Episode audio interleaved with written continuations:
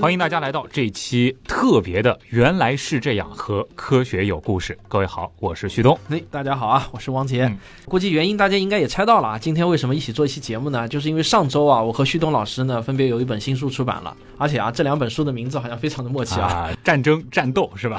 所以今天其实我们就再度双厨狂喜一下，好像也有些年没有双厨狂喜了啊。好久没一起做节目哎，了，和大家好好的来介绍一下咱们彼此的新书啊。嗯，我相信啊，肯定有不少人是我们两边的节目啊，都应该是在追的。嗯，对这两本书呢，可能已经熟悉了啊，甚至呢，我估计有些听众呢都已经下单购买了。哎感谢感谢啊。但是呢，我们依然希望啊，通过这种比较正式的方式来向大家分别推荐一下这两本书。对，啊这是一个很正式的推荐啊。这两本书呢，其实都算得上是呃我们彼此的用心之作，也是希望能够让更多的朋友呢可以从中受益吧。嗯那我们就先从汪杰老师的新书开始啊。好啊，哎，你这次出版的新书叫《植物的战斗》，对，但是呢，准确来说啊，不应该叫我的新书，嗯应该叫我们的新书，或者你应该把它称作你们的新书。哦，怎么去理解呢？感觉好像里边有故事。是啊，这本书的创作过程呢，还是稍稍有一些不一样。嗯，首先啊，我的这本《植物的战斗》的主要内容啊，来自于我的付费专辑，就是《植物有故事》那个专辑。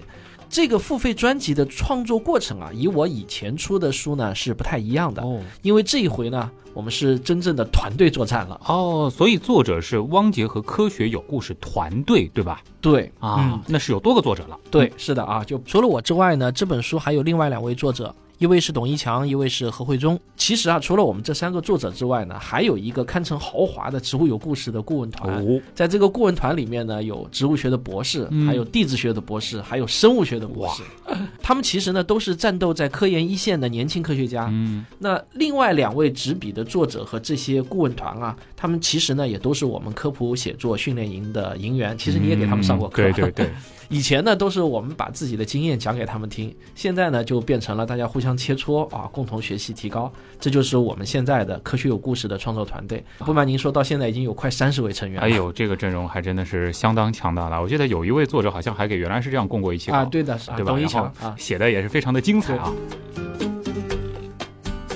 汪杰老师，我就很好奇啊，这个你说植物学家、生物学家参与到这本书的创作当中是很好理解的，对吧？但是植物学的书请了一个地质学的博士参与，这个是怎么去建立关系呢？这个关系啊其实是挺大的，啊虽然大多数人认为没有关系啊。嗯，比如说我给你举个例子啊，植物开花之后会产生数量惊人的花粉啊，这个我们都知道，啊对吧？嗯，比如说一朵苹果花，它的花粉呢可能就有几万粒，嗯而一株玉米的花粉数量啊可能是高达几千万粒的。嗯那这些花粉呢，它们能落在花朵的雌蕊上，那是极小极小的一部分，嗯而绝大部分呢都会随风啊飘散在地面上。啊，很多人就想，这个不就是混进土壤里了？没错，对的。所以说啊，任何地方的任何土壤，其实呢，只要我们仔细观察，都能找到数量巨大的花粉的。哦而这些土壤呢，又是在不断的沉积的。嗯这样一来呢，就把每一年飘落到土壤上的花粉啊，给保存了下来了。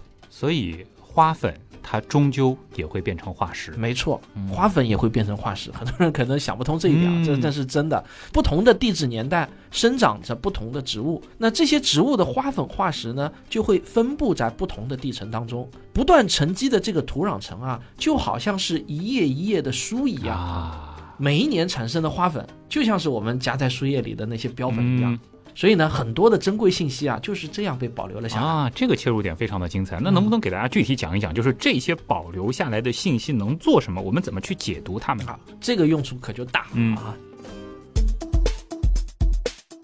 比如说啊，在一个已知地质年代的地层里面寻找花粉，就可以知道在这个年代地面上都生长的哪些植物，这些植物的大致的比例又是怎样的。哎，所以其实不同植物的花粉，我们在微观层面去看，还是差异很大的。对，是很大的，就是不同的植物它们的花粉的形态差别呢，当然可能我们普通人看不出来，但是专家一眼就知道对啊。植物学家、植物学家一眼就能看出来。嗯所以呢，虽然我们找到的啊都是只有几十微米的花粉化石，嗯，但是通过这些化石就能还原出一个地区古代的生生态环境。这有点一叶知秋的意思啊非常厉害嗯啊。，而且啊，就是植物呢是有特定的生长习性的。嗯比如说，你如果在一片干旱的地方找到了很多水生植物的花粉化石，那就说明啊，这里曾经是河流或者湖泊，对吧？嗯，没错，那那如果在一个地方我们发现了很多寒带植物的花粉，那你想想它意味啊着什么？就意味着过去这个地方应该是有过一段寒冷时期。没错，徐彤老师还是很厉害啊，啊，一下子就说中要害了。呃 这个的确是非常经典的一条线索啊。嗯，对。我刚才说的那个寒带植物啊，嗯名字很好听，哦就叫做仙女木。啊，最初的时候呢，有科学家啊，在丹麦的最南端一个很温暖的小岛上，意外的发现一万多年前的一个地层里啊，竟然是什么花粉都没有。嗯，这个就很反常了。对啊，非常的反常。然后呢，科学家们就仔细的寻找，最后呢，还不是一个花粉都没有，他们找到了花粉，是一种叫仙女木的花粉。嗯那这种仙女木呢，其实啊，只有在北极圈以内，比如说西伯利亚的最北部才有可能找到的，因为在那个地方能够开花产生花粉的植物啊，就只有仙女木这一种。所以其实这就是非常重要的一个气候曾经变冷，或者说是曾经非常寒冷的证据。没错啊，嗯。当然啊，这个证据呢肯定还不能算是特别充分啊，嗯。因为只有花粉这一个证据，孤证不立嘛。对。所以呢，科学家们就在全世界范围内啊，在相同的地层里头也去寻找，果然啊，在很多的温带地区，嗯。甚至是在亚热带地区，我们都找到了这种仙女木的花粉。然后，这个发生在一万多年前的全球性的变冷事件呢，就最终被科学界确认了。嗯那这个地质事件啊，还有一个非常出名的名字啊，就是用这种植物的名字命名的啊，就是仙女木事件。哎，这名字其实很好听啊，啊是的整个过程也很精彩，就像破案一样，实在是太有意思了。我跟你说啊，嗯更有意思的是啊，就是刚才说的是呢，在已知年代的地层里寻找花粉，嗯能够获得很多信息。其实反过来啊，也是可以的。哦，你的意思就是通过花粉来确定某个地层它对应的年代或者说是年龄？对，是这样的，是可以的。因为花朵呢，它很有季节性，嗯只有花季才会有花粉，对吧？对，只有花季才会有，所以地层里的花粉也是呈现出季节性的周期分哦布，的。这个就很像树轮的，我们叫年轮的这对啊，对啊个意思了，对啊，啊就是确实就是很像树木的年轮啊，嗯就是通过这些花粉构成的年轮，科学家们就能够测量出一个地区的土壤沉积速度。那这个沉积速度在环境条件变化不大的时候呢，是比较恒定的。嗯，所以呢，根据土壤沉积速度和土壤的厚度，我们就能大致推算出地层的年龄来了。嗯这个方法啊，对于那些地质年代不太久远的地层是非常好用的。啊，真的是大开眼界啊！没想到一粒小小的花粉里头有这么大的学问、是啊，，是啊。当然，完成这本书的创作呢，对我来说啊，自己的收获也是特别大的。嗯可能很多人都觉得啊，植物不就是自然而然应该生长在那里的吗？嗯那就理所应当是人类和动物的食物。其实呢，写完这本书呢，我才体会到这个理解呢，真的是远远不够的。这个的确是啊，嗯植物太重要了。其实说起植物，我个人也挺感兴趣的，而且其实也有很多的植物学家的朋友啊，嗯，但就会感觉啊，就是它涉及到的知识特别的多，然后整个系统是非常的庞杂，要去掌握的话，呃其实是千头万绪，感觉挺困难的一件事情。对，我嗯我觉得是挺困难的，而且呢，更加就是让我觉得困难的，就是很多关于植物的科普书啊，嗯它会像《十万个为什么》一样，给你一个词条一个词条的讲各种各样植物的习性啊，什么种植方法，嗯有什么价值之类的，就就看的呢，确实就是信息量特别大，你很难理出一个头绪来。嗯对对对，就我想起来以前去植物园参观也会有这种感觉，就是其实很多植物园科普工作是做的挺好的，他们会嗯在这个植物身上挂小牌子，然后下面其实会写很多东西，然后再包括一些很重要的什么科什么属啊，它的这个对拉丁学名什么啊，嗯对，偶尔去看看呢，其实是挺有趣的。但是啊，如果说你是想要真正的去深入植物、了解植物，你又会觉得这个信息对我认识植物到底有一个什么样的实质性的帮助？是就嗯感觉特别杂乱啊，对而且对对看过就忘，因为那些名字很难记嘛。是，所以呢，我是深深能够体会到，就是大家对植物的这种感觉的。嗯所以呢，我们几个人商量的时候呢，在写这本书的时候啊，我们就找到了一个角度，就是要去挖掘植物们在各种恶劣的环境下它的求生历程。嗯，那就是说，找到了这个角度以后呢，就相当于找到了一根主线。对我们不去具体的关注啊什么科什么么属性，什么拉丁名之类的啊。我们呢是要去关注植物到底经历了什么样的磨难，才最终演化成了我们今天这个样子啊。就是不断被环境塑造的过程。是的，就是不仅仅被环境塑造，其实植物反过来呢还会塑造环境啊，甚至可以说啊，植物本身就是环境。对。对，他们是在不断的改变着环境和环境共同演化的。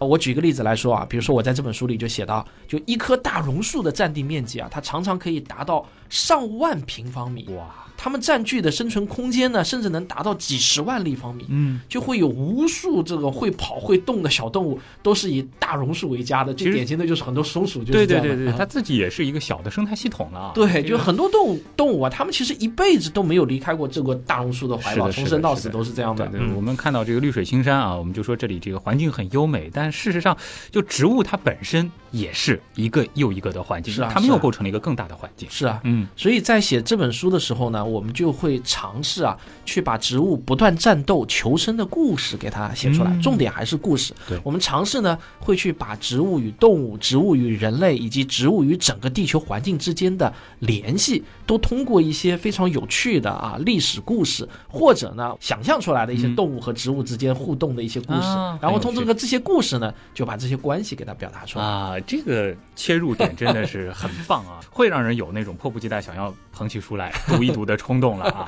看来我今天的老汉卖瓜是成功了。徐德老师一会儿拿一本我的签名书去，谢谢谢谢，也帮我签个名啊。好 这个也该说说你的新书了，把我的书夸了这么长一段时间。可能大家注意到了，就是旭东老师这次的新书呢，叫《生命的战争》。这个名字和《植物的战斗》一听就是姐妹篇，对吧？哎，不仅如此，如果说大家看一下两本书的副标题啊，这一本是从细胞到不可思议的你，一本呢是从一粒细胞到实现全球霸权啊。大家应该能够感觉到这两本书的内核是有一些相似之处的啊。对啊。那其实我之前在这个原来是这样的节目当中呢，也介绍过，就是《生命的战争》这本书的书名呢是拜出版社的老师所赐的。今天跟汪老师沟通一下，好像 也是《植物的战斗》也是是吧？我们原先叫《植物有故事》。我原来其实是想叫《地球》，原来是这样啊。但我现在觉得《生命的战争》这个名字啊，对着这本书来说呢，还是比较贴切的。怎么说呢？因为生命的起源、演化，哎，虽然说我们说它是充满了这个随机性的，但如果我们要说它的这个目的呢，其实又非常的简单和纯粹。说到底就是传承这两个字。我觉得这倒是啊，我也经常感慨，就是生命呢，就是循着这样一个极其简单的目标。当然，这个简单要打点引号。对对对，是的。他们适应了环境，也重塑了环境。哎，是的。其实你前面提到这个植物在改造的这个环境，最经典的例子，从生命来说，就是我们整个星球的这个氧含量嘛，对吧？那么，其实在这个漫长的过程当中呢，我们说物种和物种之间，他们彼此呢，其实又存在着无数大大小小的合作和竞争。那么，最终呢，其实才造就了你和我以及这个无比精彩的生命世界。是啊。所以，就是某种程度上来说呢，就是《生命的战争》这本书啊，是将这场旷世持久的生命和环境的战争，或者说是生命和生命之间的这种战争，它其中的那些最具代表性的，因为战争里边其实还包含了战役、战斗，对吧？我们把它选取了出来，然后以几个比较代表性的阵营作为主要的线索，那么是希望可以为大家交织出一部相对完整的生命演化史诗。嗯，徐东老师，听你这么一说，这么一介绍，感觉。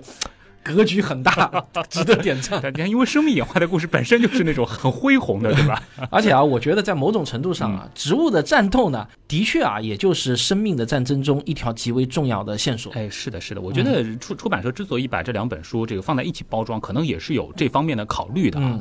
而且呢，《生命的战争》这本书当中呢，这个植物的部分虽然琢磨不算很多，因为我选的一些主线或者说是主角，主要还是大家比较熟悉的一些动物啊。但是如果大家仔细阅读这本书的话，会发现的就是植物演化的这条脉络，就包括比如说什么第一啊，然后最早的种子啊，最早的花啊什么这条线其实都是有的。我是贯穿全书的。为什么要写这些内容？是因为。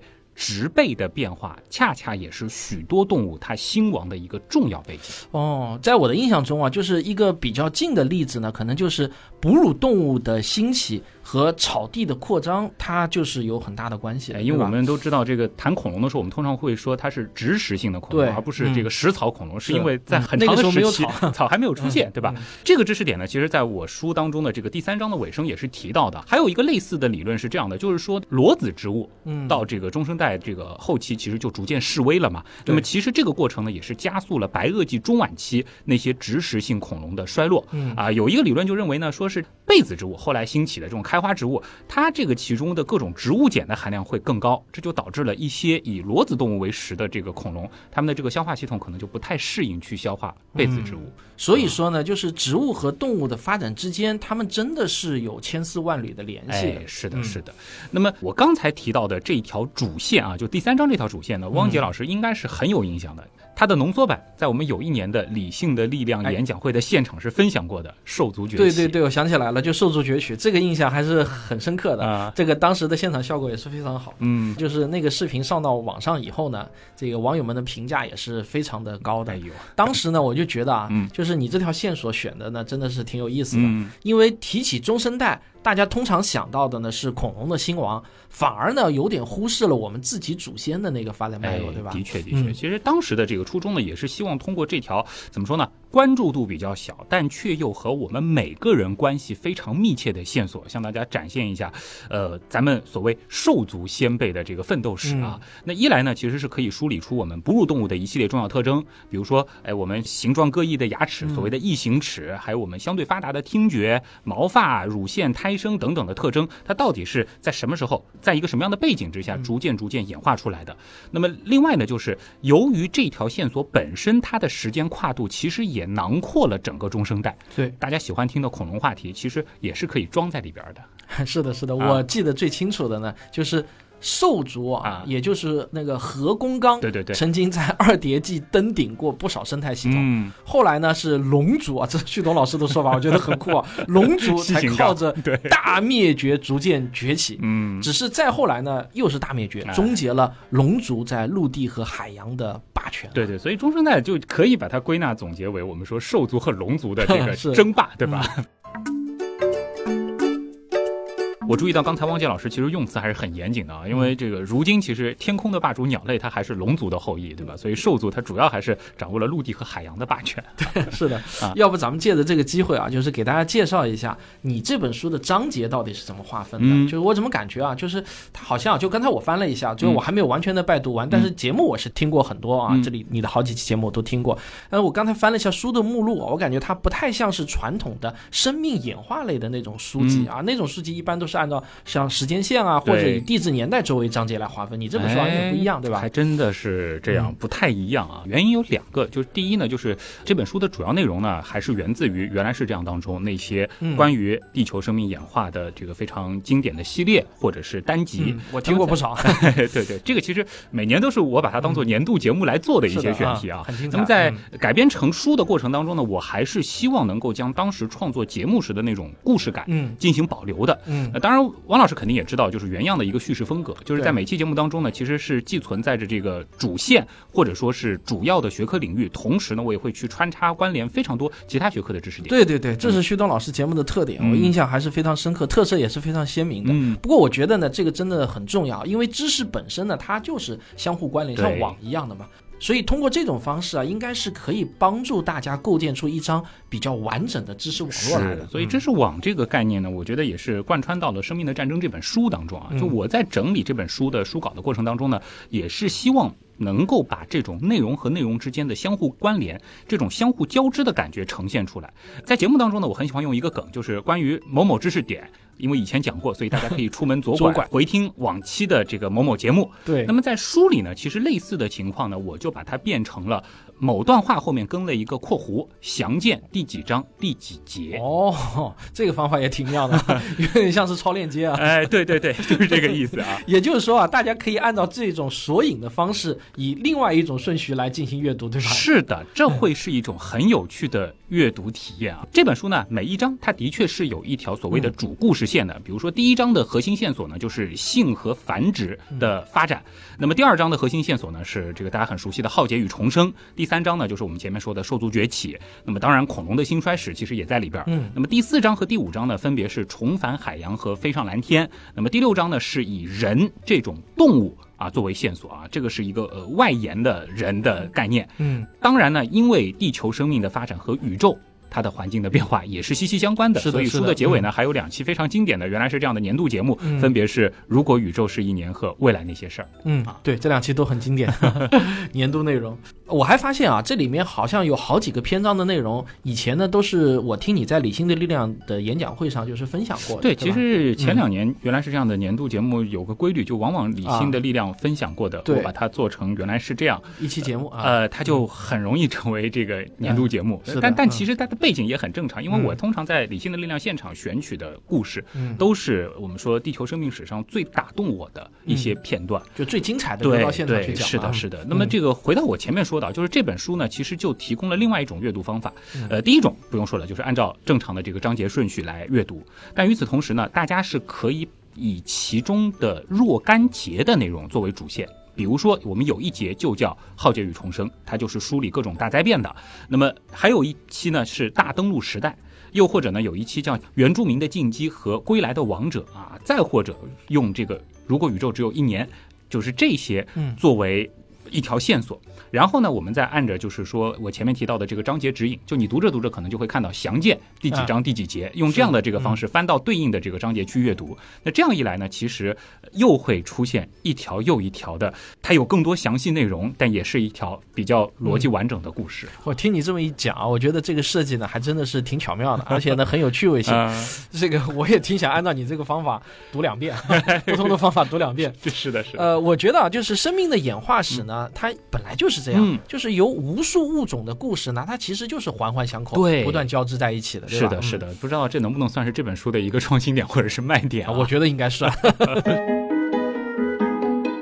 从趣味性的角度来讲啊，我觉得大家应该跟我一样啊，就是只要是冲着旭东这个作者的名头就应该是可以有保证了。谢谢谢谢。啊。因为这么多年节目做下来，嗯。你的那种风格或者通俗易懂是被大家认可的吧？嗯，而且呢，熟悉原来是这样的这个朋友应该都知道，旭东节目的风格呢，向来都是那种轻松中，哎，还带着点小幽默。哎，其实我这次是埋了很多幽默小彩蛋的啊，大家可以去发掘一下啊。而且我还特别注意到，嗯就是《生命的战争》这本书中还有很多的配图、插图，嗯，这个应该是花了大量的心思的啊。这个当然，我那本《植物的战斗》中配图也不少，而且你是全彩的，更厉害。所以呢，就是看这两本书，因为有大量的这个插图，这个阅读体验肯定是相当好的。当然呢，我也想听听，就是你对这本书内容的科学性的看法是怎样的？哎我觉得这个问题还是很有必要聊一聊的啊。就嗯首先呢，就是熟悉我的朋友应该知道，我是一个也算有十年多工作经验的科学领域的节目主持人，老牌主。持人，现在可能还真的算老牌了。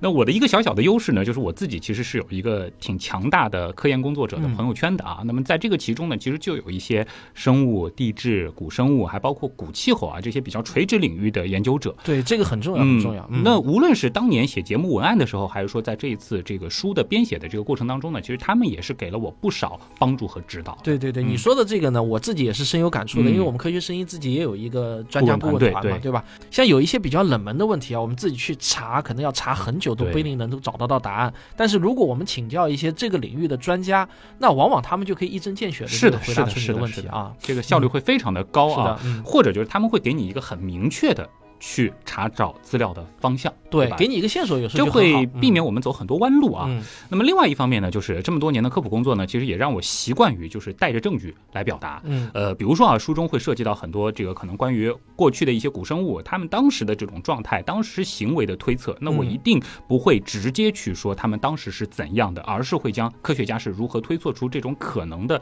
证据和过程展现。哎，对，这个非常重要，嗯就是把这个过程讲出来，这个真的很重要。对就在我看来啊，就是一本好的科普书呢，一定是在普及知识的同时呢，就是还把就我常说的科学思维和科学精神要融入到其中。对对，啊这一点其实我也非常赞同的啊，呃尤其是生命演化这个领域，就是我们之所以能够大体回溯出过去的面貌，那它恰恰是一代代科学家在一项项证据的基础上推理推演的结果。那么，《生命的战争》这本书呢，其实我们也有相当一部分的篇幅就是琢磨在了这个过程本身的。嗯嗯，这样看来啊，就是生命的战争和植物的战斗呢，的确还又多了几分共通的地方啊。哎，是的，是的，是的，就是当然从定位上来说呢，我更希望就这本书是能够成为一些朋友叩开古生物或者说是地球史大门的第一本书。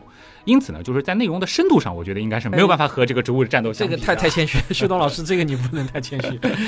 首先，我觉得啊，就是内容的广度和深度啊，嗯对科普来说都很重要。对对对啊，我觉得旭东老师也不用过谦啊，你的内容肯定是广度和深度兼顾的哎。而且啊，嗯如果有人因为这本书喜欢上了这个领域，那他自然而然的就会主动去阅读更多的相关书籍，对吧？这个我们科普作者就是领路人，帮别人开。窗嘛，是吧？对，就是开窗的一哎个是的是的是的。功能啊。那那如果真的能做到这样，我觉得这本书或者我们原来是这样这档节目的目的呢，也算是达到了啊。是的，是的。所以呢，在这里啊，我要向我科学有故事的听友们啊，真诚的推荐嗯旭东老师的这本《生命的战争》，一本结构新颖、诙谐幽默，却也十分扎实的帮助你了解生命演化之路的好书哎。呦，谢谢汪老师啊！那么在这里呢，我也向原来是这样的刀友们诚意推荐啊，这个汪杰科学有故事团队的这本《植物的战斗》啊，这是一本可以让你从此对身边的植物刮目相看的，让你从另一个视角关注植物，哎，甚至是呃理解植物和地球关系的好书。嗯，谢谢旭东，咱们商业互吹的很成功啊。是的，是的，那这两本书呢，我还是要说一下，嗯都是由著名的磨铁图书策划，北京联合出版公司出版。嗯目前啊，各大网络书店的销售平台呢都有销售。嗯，当然，你也可以直接在喜马拉雅上点击我们的头像，对。可以进入到主页的那个店铺中，就能直接下单购买了。嗯，我呢是强烈推荐啊，大家要是下单购买的话，就两本书的套装啊一起下单购买，嗯。这样呢是性价比最高的。啊，是的，那当然呢，就是也希望大家可以多多在各个平台啊给这两本书点点赞啊，嗯写个好写个好评。是的，哎，争取让更多的人可以借由这两本书重新的认识生命，认识植物啊。嗯，是的，是的。好，那就这样啊，感谢大家，我是王杰，嗯我是旭东，那么以上就是科学有故事和原来是这样的联名特刊啊，咱们各自的节目正片再见了，好啊，欢迎常来串门啊，哎旭东老师期待。更多的碰撞，谢谢。好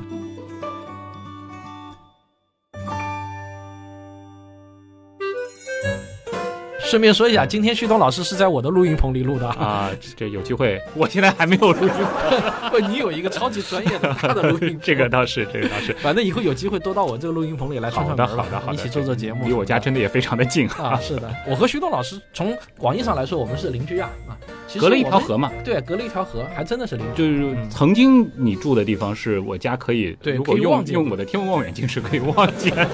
但在上海这么大一个地方，像我们俩算住的这样，非常近就绝对算是邻居了。对对对对对。好，就先聊到这里啊，谢谢大家，嗯，拜拜。拜拜。